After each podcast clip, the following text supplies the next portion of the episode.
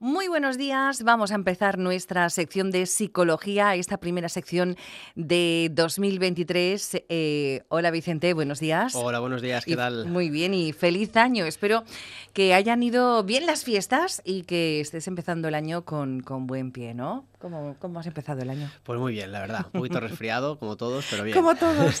Bueno, pues hoy vamos a hablar de un tema muy recurrente al inicio del año y que nos planteamos todos, que son esos objetivos de cara al nuevo año, ¿no? Ese año que, arrancamos.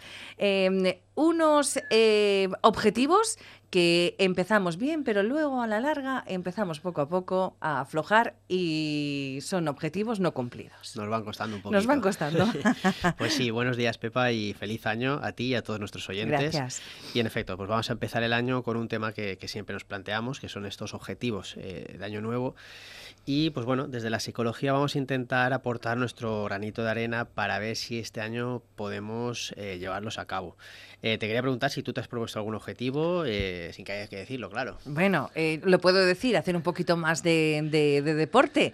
pero, y, sobre todo estaba esperando, porque lo he anunciado varias veces en el transcurso de la semana. estábamos esperando a que nos ayudaras con el tema para planteárnoslo y llevarlo a buen término. Perfecto, pues mira, en ese caso seguro que alguna cosita eh, podemos aprender de cómo manejar objetivos para que resulten motivantes y reduzcamos un poquito la tasa de, abandono. Venga, vamos a ello.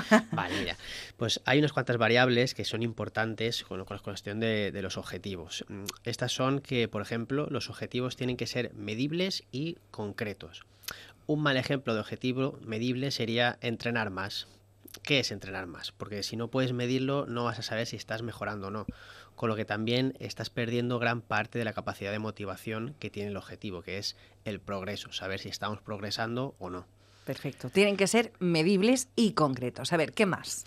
Muy importante, eh, tienen que ser realistas, es decir, adaptados a nuestras capacidades y necesidades actuales. Esto significa que si no hemos entrenado, siguiendo con el ejemplo del entrenamiento, en un año es muy poco probable que podamos cumplir un objetivo que diga entrenar seis días a la semana.